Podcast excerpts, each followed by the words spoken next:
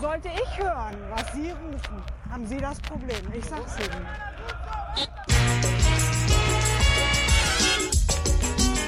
Der Grundsatz im Umgang mit Spielern ist immer für mich das Sie. Natürlich kann es im emotionalen Moment einfach mal das schwäbische Du herausrutschen. Und dann nennt man ein Kind auch beim Vornamen. Und jetzt viel Spaß und gut Pfiff mit Colinas Erben. Colinas Erben mit Alex Feuerherz und Klaas Reser. Einen wunderschönen guten Tag, hier spricht Klaas Reser und an meiner Seite an einem Tisch, der nicht der seinige ist, der raketenförmige Alex Feuerherz. Hallo Alex. Einen wunderschönen guten Abend. Alex, wir sind im Zug auf der Rückfahrt von Stuttgart nach Köln und wir waren bei einem Hallenfußballturnier, dem Mercedes-Benz Junior Cup 2016 und auf der Hinfahrt hast du gesagt, Hallenfußball ist nicht so dein Ding eigentlich. Warum? Als Spieler habe ich es durchaus geschätzt, weil ich technisch sehr limitiert gewesen bin und es geschätzt habe, wenn ich eine Bande zur Verfügung hatte. Das heißt, wenn der Ball wegsprang, war er relativ schnell wieder da. Also klassischer Blindgängersport eigentlich hier Hallenfußball, ne? Unbedingt, also was mich betrifft, auf jeden Fall. Als Schiedsrichter habe ich es gehasst, weil alle Hallenturniere, die ich jemals gepfiffen habe, in irgendwelche Knüppeleien ausgeartet sind, wo sich Spieler gegenseitig die Bande gecheckt haben und ich mich gefragt habe, hier geht's doch um nix. Warum macht ihr das eigentlich? Und fand das tendenziell eher unansehnlich. Mit den Futsalregeln bin ich bis heute nicht wirklich vertraut, muss ich gestehen.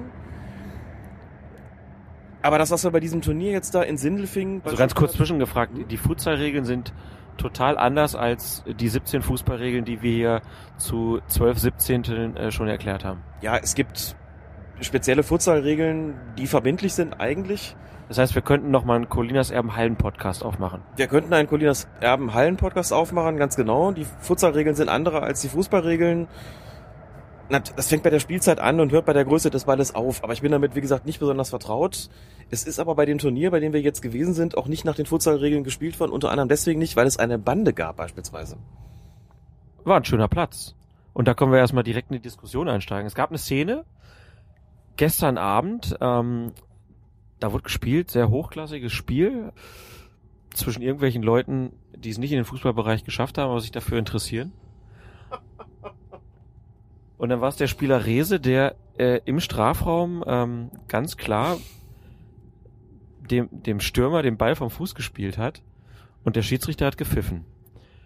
Du als Schiedsrichter, wenn du diese Leistung bewerten müsstest und beziehungsweise du, du erklärst ja gern, warum sind Fehler gemacht worden, warum ist das in dem Fall so passiert? Ja gut, in dem Fall muss man natürlich klar sagen, der neutrale Beobachter hat natürlich eindeutig gesehen, dass es kein Fehler des Schiedsrichters war. Kurz, muss man kurz dazu sagen, der Schiedsrichter hieß irgendwie äh, Feuerblume oder so. Ja, oder Kühlschrank. Der, der neutrale Beobachter hat ganz klar gesehen, dass es kein Fehler des Schiedsrichters war, sondern dass der Spieler Rese ganz klar nicht den Ball getroffen hat. Jedenfalls nicht nur den Ball alleine, sondern das Standbein seines Gegenspielers. Aber erst den Ball die Gesamt, das Gesamtkunstwerk bestand in irgendeinem unkontrollierten Rumgepflüge im Strafraum, wo vielleicht auch qua Zufall irgendwie der Ball berührt worden ist. In jedem Fall aber massiv das Standbein des Gegenspielers geschädigt wurde. Insofern war hier unzweifelhaft ein neun Meter zu verhängen. Und das hat der, wie ich finde, ausgezeichnet leitende Schiedsrichter Feuer, Schrank absolut korrekt gesehen und souverän entschieden. Also man kann ja sagen, der Elfmeter wurde oder neun Meter wurde verschossen. Von daher kann man ja nur sagen, ähm, Glück äh, im Unglück für den Schiedsrichter, Herrn Feuerkopf. Äh, zweite Szene war auf Höhe der Mittellinie. Da war es wieder der Spieler Rese, der sehr elegant seinem Gegenspieler den, den Ball vom Fuß gespielt hat und dann der Gegenspieler mit offener Sohle den Spieler Rese am Schienbein traf. Klare rote Karte eigentlich. Ja, es war natürlich so, dass ganz klar der Ball Objekt der Begierde war und der Spieler auch versucht hat, diesen Ball zu erreichen. Insofern war die Verletzung. Aber er war halt langsamer als Rese. Ne? Er war langsamer als Rese, was schon für sich genommen, für den Schiedsrichter im Grunde genommen nicht zu erwarten war. Was bedeutet hat, dass äh, die Aktion insgesamt eher unkonventionell vonstatten gegangen ist und da der Ball klar Objekt der Begierde gewesen ist und nur knapp verpasst wurde, muss man sagen, gemessen an der Größe des Eis, das dann anschließend am Knöchel des Spielers Rese entstand, war hier maximal eine gelbe Karte zu verhängen wenn man den freundschaftlichen Charakter dieses Spiels zugrunde legt, kann man sagen, hier hat es auch eine Ermahnung getan.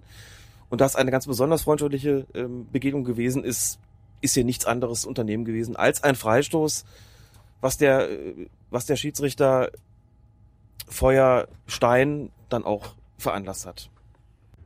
Also kann man hier schon direkt sagen, dass der Videobeweis dabei geholfen hätte, die Entscheidung äh, vom Schiedsrichter äh, Feuerdrachen ähm, zu vereiteln.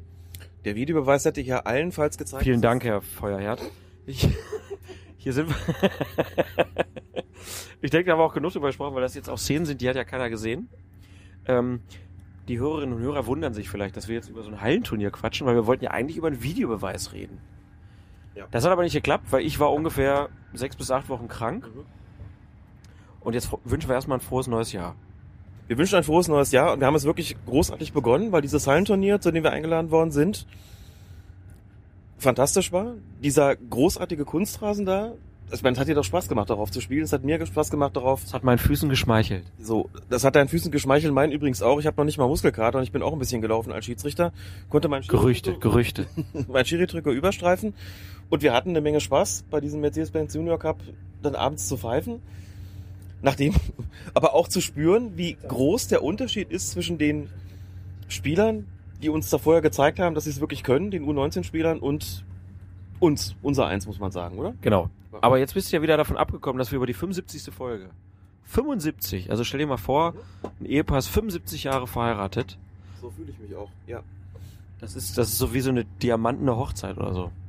Ja, noch mehr, oder? Da ist noch, also Titan, würde ich sagen, haben wir mindestens schon. Glas, oder? Die titanene Hochzeit. Und wir haben für diese Folge durch unsere Fahrt nach Stuttgart, genauer der Glaspalast in Sindelfingen. Wunderbares Bauwerk, oder? Großartige Halle, muss man wirklich sagen. Und, Beeindruckend. und unten in der Halle ist eine Sauna. Und in der Halle ist eine Sauna. Dazu muss man sagen, dass während dieses Turniers überall wahnsinniger Lärm gewesen ist, wie es halt so ist, wenn man äh, Fußball verfolgt. Und es war tropisch warm. Und es war unfassbar warm. genau. Vor allen Dingen durch die Schalke-Fans. vor allen Dingen durch die ganzen Schalke-Fans, die da waren, die einzigen, die wirklich Stimmung gemacht haben und so ein bisschen für Hitze gesorgt haben, für die Hitze im Gefecht, die man braucht. So und wir hatten die Möglichkeit, Interviews zu führen und brauchten dafür einen geeigneten Raum. Und dieser Raum war eine Sauna, genauer gesagt Sauna beziehungsweise der Vorraum dieser Sauna. Zum Glück. Zum Glück, ganz genau. Da hatten wir unsere Ruhe und wir hatten zwei Illust illustre Gäste. Illustre, genau. Ich habe noch gesucht nach dem Wort, was man dafür verwenden kann und wir hatten zwei illustre Gäste, genau. Anders kann man das nicht sagen. Und ich würde vorschlagen, diese beiden illustren Gäste, die lassen wir jetzt einfach mal zu Wort kommen. Zusammen mit den Herren Feuerherd und Rese. Genau. In der Sauna, im Glaspalast, Vor der Sauna. in Sindelfingen. Viel Spaß dabei. Wunderschönen guten Tag bei Colinas Erben, Folge 75. Ähm, an meiner Seite wie immer Alex Feuerherd. Herr Alex. Guten Tag. Und wir haben zur 75. Folge besondere Gäste. Herzlich willkommen, Bibiana Steinhaus. Vielen Dank für die Einladung. Und mit dabei auch Knut Kircher. Schönen guten Tag. Ja, hallo, guten Tag. Herr Kircher, direkt die Frage. Haben Sie den neuen Star Wars Film schon gesehen? Nein, muss ich aber unbedingt angucken, weil ich arbeite an meiner Choreo. An der Choreo, das klingt gut. Wir, wir fanden ja die Sky-Dokumentation wunderbar, wo Sie mit Ihrem Sohn äh, im Kinderzimmer gespielt haben und die Darth Vader-Maske auf hatten. Äh, und wir haben uns ein bisschen gefragt, so als Schiedsrichter ist man ja in gewisser Weise auch, gut gemeint, auch ein Schauspieler manchmal, oder? Ich glaube, die Schauspielerei im Bereich der Schiedsrichter sollte man nicht äh, annehmen, sondern das, oder wie man es am weitesten bringt, ist, wenn man authentisch bleibt und ist. Und ich glaube, dabei sollten wir auch bleiben. Mein Schiedsrichter hat mir früher aber immer gesagt, üb doch mal gewisse Gesten vor dem Spiegel. Das sind ja Gesten, die man im Alltag nicht unbedingt praktiziert. Was halten Sie von dem Ding? Haben Sie das auch gemacht? Gelbe Karten zeigen, die ganze Körpersprache? Oder hat sich das einfach so ergeben? Ich glaube gar nicht, dass es jetzt die Gestik ist, wie man eine gelbe Karte zeigt, sondern dieses authentisch meine ich, damit man ganz normal umgeht mit den 22 unterschiedlichen Charakteren, das heißt mit ihnen spricht und dann kommt die ganz normale Tagesmimik auch, die man im Alltag eben auch hat, wieder zum Tragen und das meine ich mit authentisch zu sein. Alles andere, das lernt man mit der Zeit. Ja, Frau Steinhaus, wie ist das bei Ihnen? Schauen Sie sich Ihre Spiele manchmal auch unter dem Aspekt Gestik, Mimik an? Natürlich bereite ich meine Spiele nach und äh, gucke natürlich auch, wie äh, habe ich mich selber in der Situation gefühlt, wie habe ich vielleicht aber auch auf andere äh, gewirkt. Also gleiche dieses äh, Selbstbild, Fremdbild natürlich auch ab. Und es ist schon, wie Knut auch sagt, wichtig ist, dass man sich immer auch wohlfühlt in seiner eigenen Haut und mit seinen eigenen Entscheidungen und äh, seiner eigenen, sein, des, dem Transport der Entscheidungen natürlich auch zufrieden ist und damit leben kann und sich da in gewisser Weise auch äh, wiederfindet.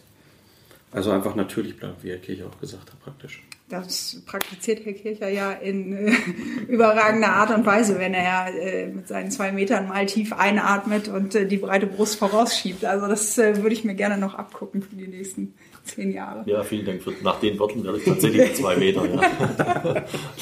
Wir haben aber in dieser Saison ja nicht nur positive Sachen über den Kircher gehört, sondern es gab auch manchmal Kritik Was? an Schiedsrichtern.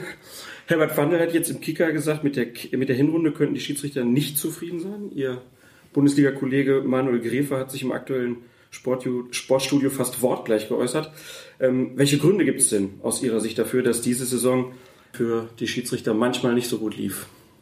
Ach, ich äh, möchte das gar nicht so schwarz malen. Das, es gab sicherlich Einzelentscheidungen, da war ich auch dabei, die im Nachhinein man so nicht mehr treffen sollte äh, und darf. Aber das Ganze dann an die Wand zu hauen und zu klatschen und zu sagen, so, also das war jetzt alles Käse und gar nichts. Nein, man muss auch, man muss vielleicht auch hergehen wie Trainer, wie Mannschaften und sagen, so, jetzt kehre ich doch mal das Positive nach außen. Ja, sage, alles klar, prima, und da haben wir was Tolles gemacht und da und da und da und da.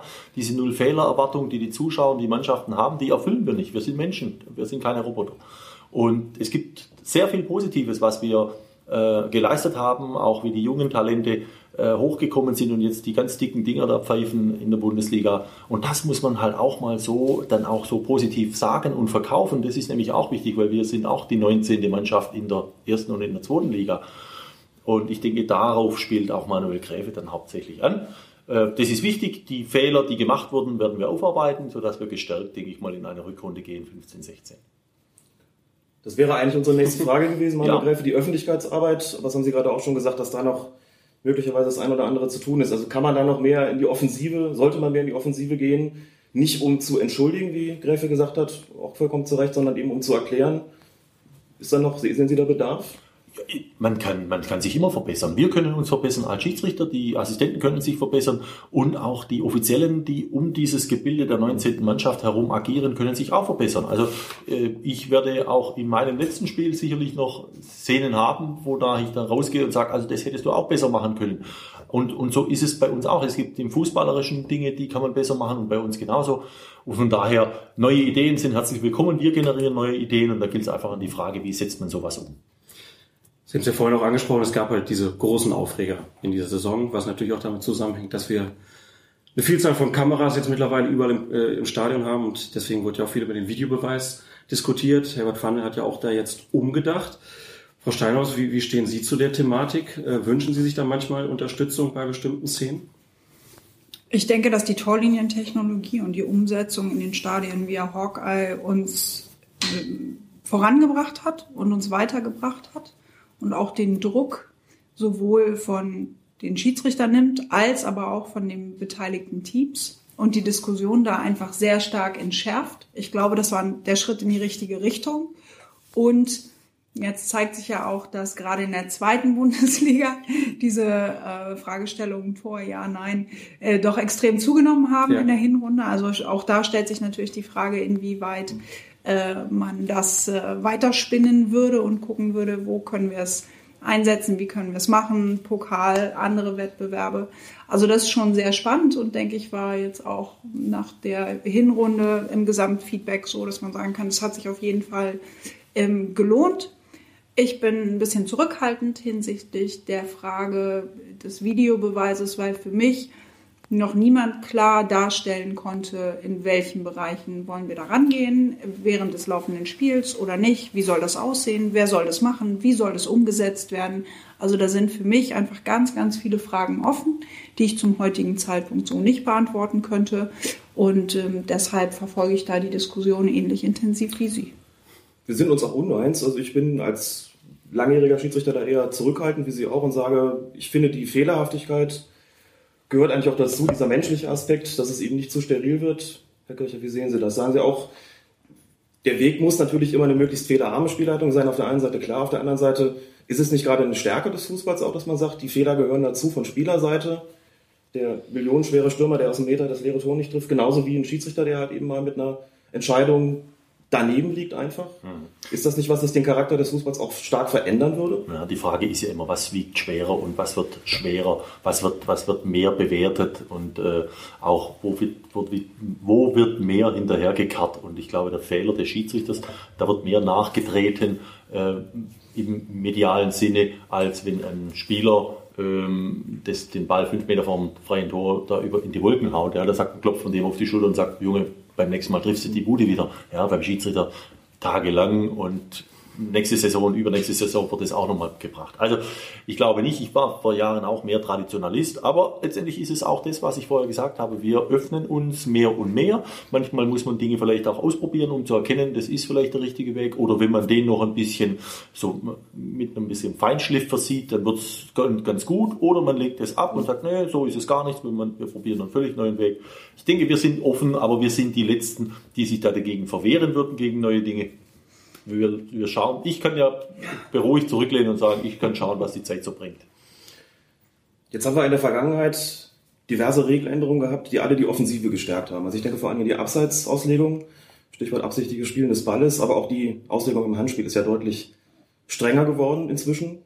Begründung der FIFA dazu liegt vor, sie wollen die Offensive stärken und sagen gleichzeitig, die Spieler sind immer geschickter daran geworden, so Lücken im Regelwerk auszunutzen oder was heißt Lücken, gewisse Spielräume. Hat den Schiedsrichtern und Schiedsrichterinnen das schwerer gemacht, die Spiele zu pfeifen? Wenn ich als Abseits denke, wenn man jetzt sehen muss, liegt ein Deliberate Play, Deliberate Save vor, das sind ja alles äh, Aktivitäten. Wenn ich meine Schiedsrichter in Köln äh, schule damit, die gucken mich mit großen Augen und sagen, absichtliches Spielen des Balles, was ist das denn? Also die sind ja gewöhnt, da kommt das lange Ding nach vorne und dann steht da einer am Abseits und pfeift man. Wie ist das für Sie? Ist das schwerer geworden durch diese neuen Regelauslegungen, die Sie nicht zu verantworten, sondern nur umzusetzen haben? Ein Spiel zu leiten? Erhöht das nochmal so den Schwierigkeitsgrad in der Spielleitung? Ich glaube gar nicht. Es, es gibt klare Kriterien für Abseits, es gibt klare Kriterien für ein Handspiel. Die Schwierigkeit, die wir heutzutage haben, ist einfach, ähm, A, das Spiel ist dynamischer geworden. Ja, klar ist das das ist ja egal, ob es im Fußball ist oder im normalen Gesetzgebungstext. Wenn ich jemanden habe, der den Gesetzgebungstext so auslegt oder umgehen möchte, dann macht er, dann probiert er das. Das sind Spieler nicht anders, egal in welcher Kategorie des Sports, ob beim Fußball, Handball, Basketball, Volleyball, egal. Ähm, wir haben sehr dynamische Geschichte. Und das andere ist natürlich, dass die Medien über unterschiedliche Kameraperspektiven natürlich auch solche Dinge entlarven können, die aus der Sicht eines Schiedsrichters oder eines Assistenten gar nicht zu entlarven sind. Ja, und da vielleicht auch Dinge hineininterpretieren. Äh, wie sieht das Drehbuch aus? Wie sieht die Storyline aus? Was passt zu dem Spiel? Und all das gibt ja einen großen Mix, dass am Ende daher auch Produktfußball gut verkauft werden kann. Ja, das ist die Schwierigkeit mit der Geschichte. Also ich kann es nur unterstreichen. Die, das Regelwerk an sich hat sich ja nicht geändert, sondern wir spre sprechen über die Interpretation. Die Auslegung. Und da gilt es dann eben, die kleinen Stellschrauben ein wenig zu justieren und nochmal genauer hinzugucken und ja, die Geschwindigkeit des Spiels macht das sicherlich erforderlich. Ähm, aber ich denke, da können wir ganz gut ähm, Schritt halten und äh, damit entsprechend umgehen. Trotzdem die Frage, das Leben ist kein Wunschkonzert, Fußball auch nicht. Wenn Sie einen Wunsch frei hätten, was sich an Regeln oder Regelauslegungen ändern sollte, nur aus Ihrer Sicht als Schiedsrichterin, aus der Praxis. Haben Sie eine Idee, was das sein könnte? Haben Sie einen Wunsch an die Regelhüter, an das IFAB, an die FIFA für die Auslegung? was anders werden könnte? Oder sagen Sie, wir kommen eigentlich damit gut klar und es ist genau richtig so, wie es ist? Die Diskussion der Doppelbestrafung mhm. bei der Frage ähm, Strafstoß und rote Karte, ist das zwingend notwendig oder vielleicht an der einen oder anderen Stelle nicht, ist eine Diskussion, die ja auch sowohl in Fußballerkreisen als natürlich auch in Schiedsrichterkreisen immer wieder mal ähm, aufgemacht wird. Und ist jetzt so das erste Beispiel, was mir natürlich einfallen würde hinsichtlich der Frage, wie gehen wir da vor? Da gibt es ja auch von diversen äh, Verbänden ähm, immer wieder Nachfragen und immer wieder Eingaben beim International Board. Und ähm, ja, wir schauen einfach mal, ne, in welche Richtung sich das entwickelt.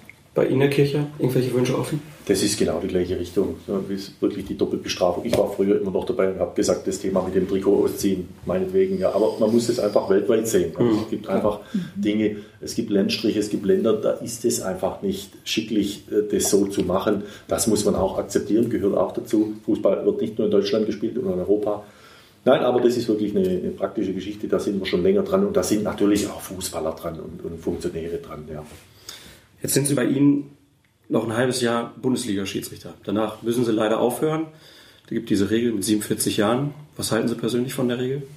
Ich konnte mich 15 Jahre darauf einstellen.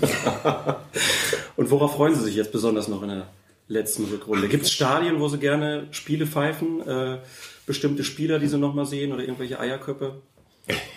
Strolche, die man, so, die man so in unserem Umgangsjargon sagt. Nein, im Grunde genommen ist doch jedes Spiel der Bundesliga und zweiten Liga ist doch ein, ist doch ein Highlight für jeden Schiedsrichter. Ja.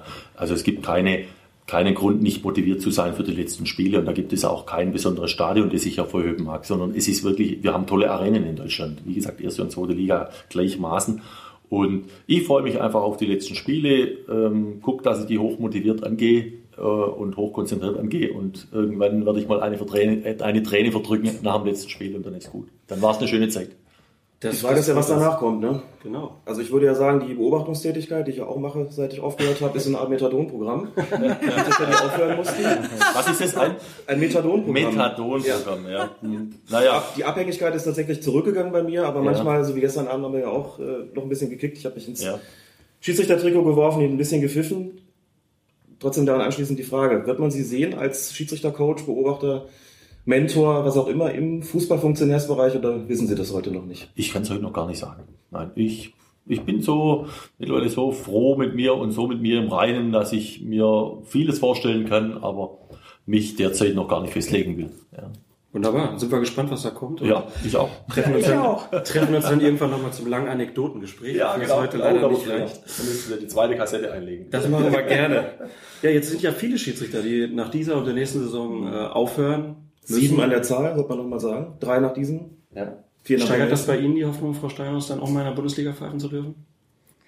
Oder ist das was, wo Sie sich überhaupt keine Gedanken drüber machen? Ach, wir haben, äh, wir haben so viele gute Schiedsrichter, sowohl in der Bundesliga jetzt auch, die nachgekommen sind, als auch natürlich in der zweiten Bundesliga.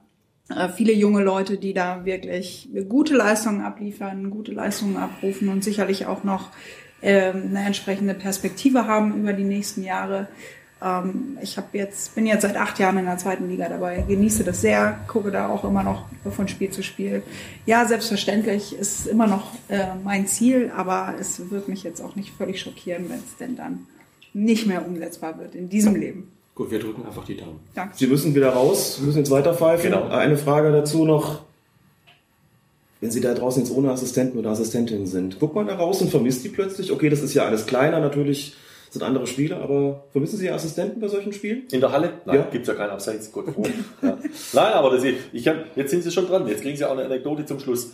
Gerne. Ich hatte mal vor Jahren parallel zu meiner Bundesliga-Spielzeit ein Kreisligaspiel gepfiffen und dann hat man das so drin. Dann läuft man wie in der Bundesliga, man bewegt sich um Feld wie auf der Bundesliga und der erste lange Ball kam, das Volk schreit abseits, der Schiedsrichter guckt in seiner gewohnten Weise raus und da steht er nämlich nicht auf der Höhe des vorletzten Abwehrspielers, sondern der Blick schweifte dann weiter Richtung Mittellinie. Da stand dieser Ersatzspieler, der hatte eine Fahne unter den Arm geklemmt, ein Bierglas in der Hand, das Trikot ausgezogen.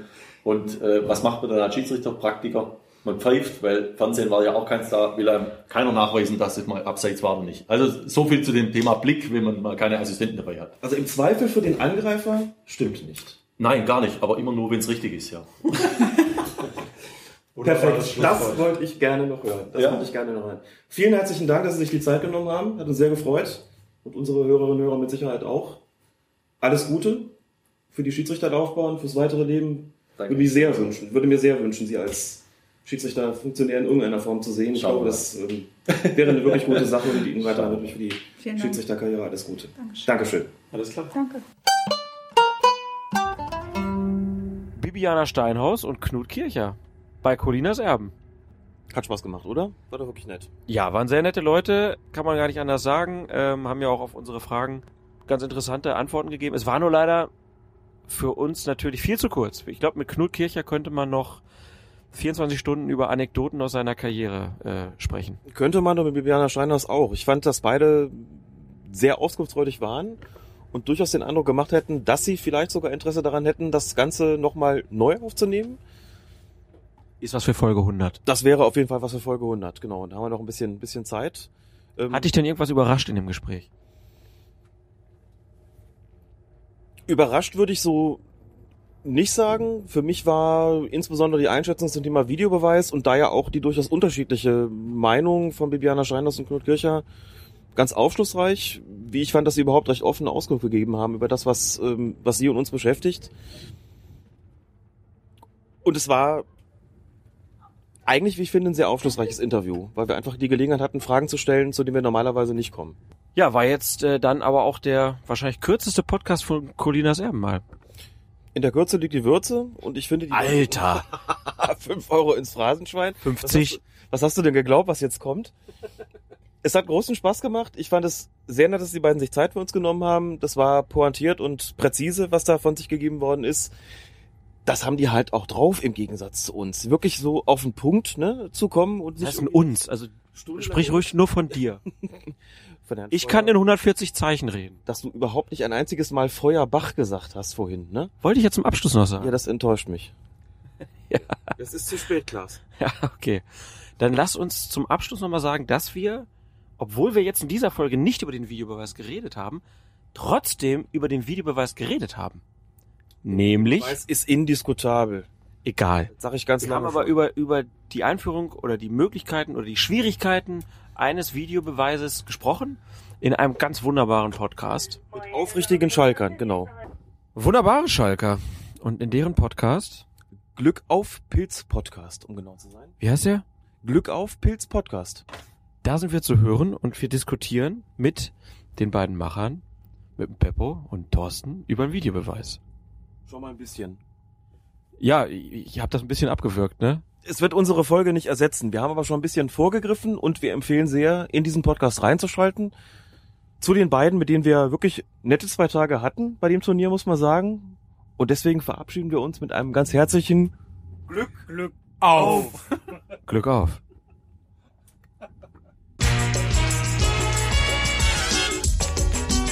Der Grundsatz im Umgang mit Spielern ist immer für mich das Sie. Natürlich kann sie im emotionalen Moment einfach mal das schwäbische Du herausrutschen. Und dann nennt man ein Kind auch beim Vornamen. Viel Spaß und gut Pfiff mit Colinas Erben. Colinas Erben mit Alex Feuerherz und Klaas Reser. Keep calm and listen to Colinas Erben.